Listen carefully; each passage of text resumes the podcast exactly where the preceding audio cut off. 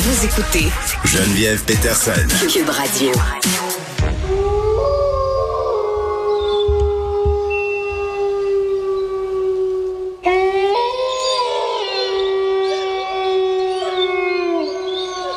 Ça fait du bien, Alex. Des loups, ça m'apaise. C'était le son que faisait le Windows 95 de mes parents en ouvrant. C'est exactement ce sound d'effet-là de loup. Puis juste, ça vient comme de me frapper, c'est tout. Pardon, c'était le moment, euh, le moment euh, retour dans le temps de la journée. Inquiétante euh, étrangeté. Le loup, une créature mythique qu'on craint depuis le Moyen Âge. Puis dès qu'on parle de loup à quelque part, vite, vite dans la psyché collective, ça devient absolument prenant. Moi, la première, euh, puis là, il n'est pas question de loup, mais à Montréal, à un moment donné, il y a eu, puis il y a encore des coyotes, dans, euh, notamment dans Huntsic.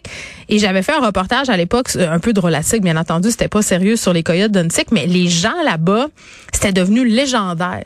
Tu sais, ah oui, je l'ai vu. Ah, tout le monde un vu le coyote. hein? Euh, C'était une ombre furtive. Mais, mais là, euh, tu sais, en, en Californie, il, il y aurait des loups qui seraient revenus. En tout cas, je sais pas si, si tu vas Mhm. nous démêler tout ça.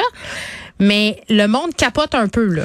Oui, puis je vais utiliser cette euh, cette nouvelle-là, moi qui adore les, les fausses nouvelles puis la désinformation, Oui. pour parler de peut-être dans les plus vieilles désinformations du monde, celle autour du loup, hein, cet La plus animal vieille craint. fake news. Ouais, peut-être, hein, faudrait, faudrait en monter loin, mais un animal qui, qui a toujours été terrifiant, il peuple nos contes pour enfants, hein, le petit chaperon rouge, hein, le loup mange la grand-mère, les trois petits cochons, c'est un loup qui vient pour dévorer les cochons, souffler sur leur J'avais maison. tellement peur de ça, là, cette ben- histoire-là. Là. Ben, notamment, le bout, le chasseur euh, ouvrait le ventre du loup pour sortir le monde. C'est absolument terrifiant. Ouais, et c'est assez graphique, par ailleurs. tr- très graphique, hein, puis c'est un symbole qui est, qui est toujours revenu le loup. Mais effectivement, en ce moment en Californie, surtout dans le nord de la Californie, il y a des loups qui reviennent. On dit revenir parce que le loup d'Amérique, là, entre autres. Le loup gris, qui peuple beaucoup l'Amérique du Nord, a été massacré et massacré des populations qui sont descendues extrêmement bas et qui reviennent maintenant de cette presque quasi-extinction-là.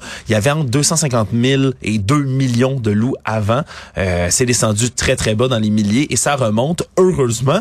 Et là, il y a des rumeurs qui parcourent la Californie parce qu'il y a des gens qui se disent, ben voyons, c'est les camions qui transportent des loups, c'est le département de la faune et de la flore qui viennent ramener des loups. Ah, pour vrai, dans notre comme si on implantait... Comme si on réimplantait des loups. Et là, les gens là-bas qui vivent évidemment dans des régions rurales, qui ont souvent des troupeaux, ben ils s'inquiètent pour leurs troupeaux. Ils disent là, ça y est, on remet des loups parce que c'est illégal en Californie. Ils vont sortir leur fourche Ben, puis leur, leur, euh, leur, leur torche euh, les enflammée. fourches, les torches, le Oui. loup, il faut aller abattre le loup. Oui. Et ça revient, mais pourtant, il y a personne qui réintroduit des loups en Californie. C'est des animaux qui, quand ils, cher- ils cherchent un nouveau territoire, qui veulent s'accoupler, peuvent parcourir des milliers et des milliers de kilomètres. Il y a un record qui se trouve aux alentours de 8700 1000, donc des miles de distance de parcours en à peu près un an, 15 mois pour un loup qui cherchait euh, une compagne, qui cherchait un nouveau territoire. Donc, c'est des animaux qui peuvent traverser là, des distances inimaginables en un court laps de temps. Donc, là, ils cherchent en Californie un territoire et ça fait capoter les gens parce que la peur du loup,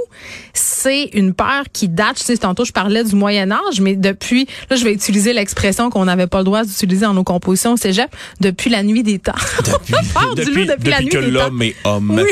Effectivement, c'est ça, ça a toujours fait peur. C'est pas nouveau. Euh, maintenant, là, si aux États-Unis, par exemple, dans ce cas-ci, il y a des réglementations dans certains États pour tuer les loups, d'autres pas. Donc, c'est la cible un peu des gens qui refusent de se faire dire quoi faire par le gouvernement, des libertariens dans les campagnes qui disent, s'ils veulent pas que je tue des loups, je vais en tuer encore plus. Mais effectivement, tu le dis, c'est beaucoup plus vieux que ça. C'est des animaux qui faisaient craindre, puis ça vient de beaucoup de légendes, entre autres. Parce qu'il y a déjà eu des attaques de loups. Je vais tout de rectifier les faits.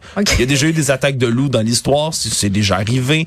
Euh, c'est un animal, là, tu sais, c'est gros. C'est comme un gros chien, comme un gros husky. Euh, ça a des grosses dents, ça a des grosses griffes, ça peut mordre. Mais générale, c'est un animal qui est extrêmement craintif, qui craint l'humain, qui va s'en éloigner le plus possible, qui va attaquer si seulement on l'accule dans un coin, par exemple, qui, oui, s'en prend au bétail. À d'autres époques, s'en prenait beaucoup plus aux animaux de compagnie également. Euh, ça a diminué de part beaucoup parce qu'ils ont de plus en plus de nourriture vu qu'ils se sont éloignés des grandes régions métropolitaines. Le coyote est beaucoup plus aventureux, mais pour le loup, on reste très, très sais- tu loin. sais qu'à un moment donné, il y a eu une psychose collective sur le coïlou. Oui, oui, ben, qui aurait eu un croisement entre le loup et le coyote Ça, et là ça aurait donné lieu à cette nouvelle espèce. Moi j'étais très intéressée par tout ça à l'époque. Ben oui, mais il y, a- il y a quand même un certain fondement de vérité là-dedans. Il y a des croisements qui se font, puis on, après ça, c'est des espèces qui sont beaucoup plus moins attends, craintives, il y avait même la, il y avait même la légende suivante, Alex, sur Kijiji. Moi, j'entendais parler de ça. Là, il y avait des gens euh, qui élevaient des, des chiens loups, des vrais chiens loups, là, des croisements entre des vrais chiens et des loups, puis là vendaient ça super cher. Mais moi, j'ai jamais vu ça. Là, c'est c'est vraiment des légendes urbaines. là. C'est fascinant. et des légendes, il y en a eu. Peut-être que la plus célèbre dans l'histoire, puis c'est vraiment nos racines françaises hein, qui vont nous ramener ça, c'est celle de la bête du Gévaudan. As-tu déjà entendu aucune parler idée de ça? quoi, Il y a même des romans qui ont été écrits Ah, là-dessus vrai? plus récemment. Euh, bête du Gévaudan, dans les campagnes françaises, dans la région justement dite du Gévaudan, entre 1764 et 1767, il y a une centaine, une centaine là, pour vrai, on va jusqu'à 300 selon légendes urbaines, de personnes qui sont décédées. À commencer en 1764 par Jeanne Boulet, jeune bergère de 14 ans qui se promenait avec son troupeau. Elle s'est fait croquer par euh, les loups? C'est fait complètement là, par un par ce qui semblait être une bête justement un loup euh, attaque qui pouvait survenir surtout à l'époque où les enfants il y avait beaucoup d'attaques à l'époque où les enfants gardaient les troupeaux où c'était coutume d'envoyer des jeunes enfants ramener euh, des brebis du bétail parce que un loup va attaquer une proie qui semble extrêmement facile dans ce cas-ci un jeune enfant ça pouvait survenir mais là, après cette attaque là il y en a une autre, puis une autre, puis une autre, et se sont multipliés dans la région, si bien que ça crée une véritable psychose collective durant trois ans. Les gens étaient terrorisés. On parlait d'une bête, justement. C'est devenu une espèce de mythe du loup-garou, cette espèce de créature-là énorme qu'on décrivait avec une bande noire sur le dos, des yeux de feu, Puis plus après, intelligent qu'un homme. Puis là, le loup-garou est devenu sexy. Eh, ouais, mais à cette époque-là, c'était l'obsession nationale et même, Oui. on parlait de, fa- de fausses nouvelles, mais il y a un feuilliste de ce qu'on appelait le courrier d'Avignon, François Morenas, de son nom. Et Monsieur Morenas, lui, à la fin de la guerre de Sept ans, en France, euh, avec, la Grande-Bretagne, il y avait plus rien à mettre dans son journal et lui s'est dit, ben, tiens, on va colporter un peu ces histoires-là de la fameuse bête du Gévaudan. Et il s'est mis à mettre toutes sortes de ragots sensationnalistes, des interviews chocs avec des gens qui pensaient avoir vu la bête. Euh, Puis là, on la décrivait vraiment, on a mystifié cette créature-là, jusqu'à ce que ça a été, c'est devenu complètement fou. Le roi lui-même, à l'époque, Louis XV, s'en est mêlé, a envoyé des chasseurs. On a tué un grand loup qu'on a ramené à tout Paris. ça. Ça aurait été un- une fascinante émission pour Canal D. Exact. D'ailleurs, il doit en avoir. il doit en avoir. Puis tout ça a mené, évidemment, à ce qu'aujourd'hui, même au Québec, euh, dans, la, dans les dernières centaines d'années, on a empoisonné massivement des loups dans nos forêts. On donnait une prime en argent euh, jusqu'en 1957 pour abattre des loups. là. C'est encore récent. Moi, j'ai des pantoufles en peau de loup, je m'en confesse. Ouais. Qu'est-ce que tu veux? Disons que dans tous les cas, faut pas avoir peur du loup. Ça ne risque pas de vous attaquer. C'est un animal fantastique qui revient de très loin après qu'on Moi, l'a j'adore. massacré.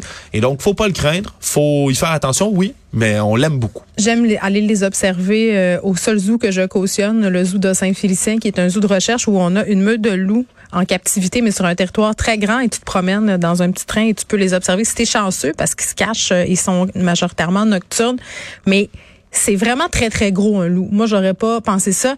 Des animaux fascinants. Puis j'aimerais ça aussi aller au parc Omega, dans la petite chambre d'hôtel, pour pouvoir les observer de l'autre bord de la fenêtre. Mais je ne sais pas si je cautionne ça. Il faut que je me renseigne euh, à cet effet-là. Je, je me demande euh, si c'est OK de faire ça, si ma conscience euh, écologique... Vas-y pas avec tes pantoufles de loup. ben, peut- ouais, c'est pour pas les traumatiser. T'as raison. Merci, Alex. Salut.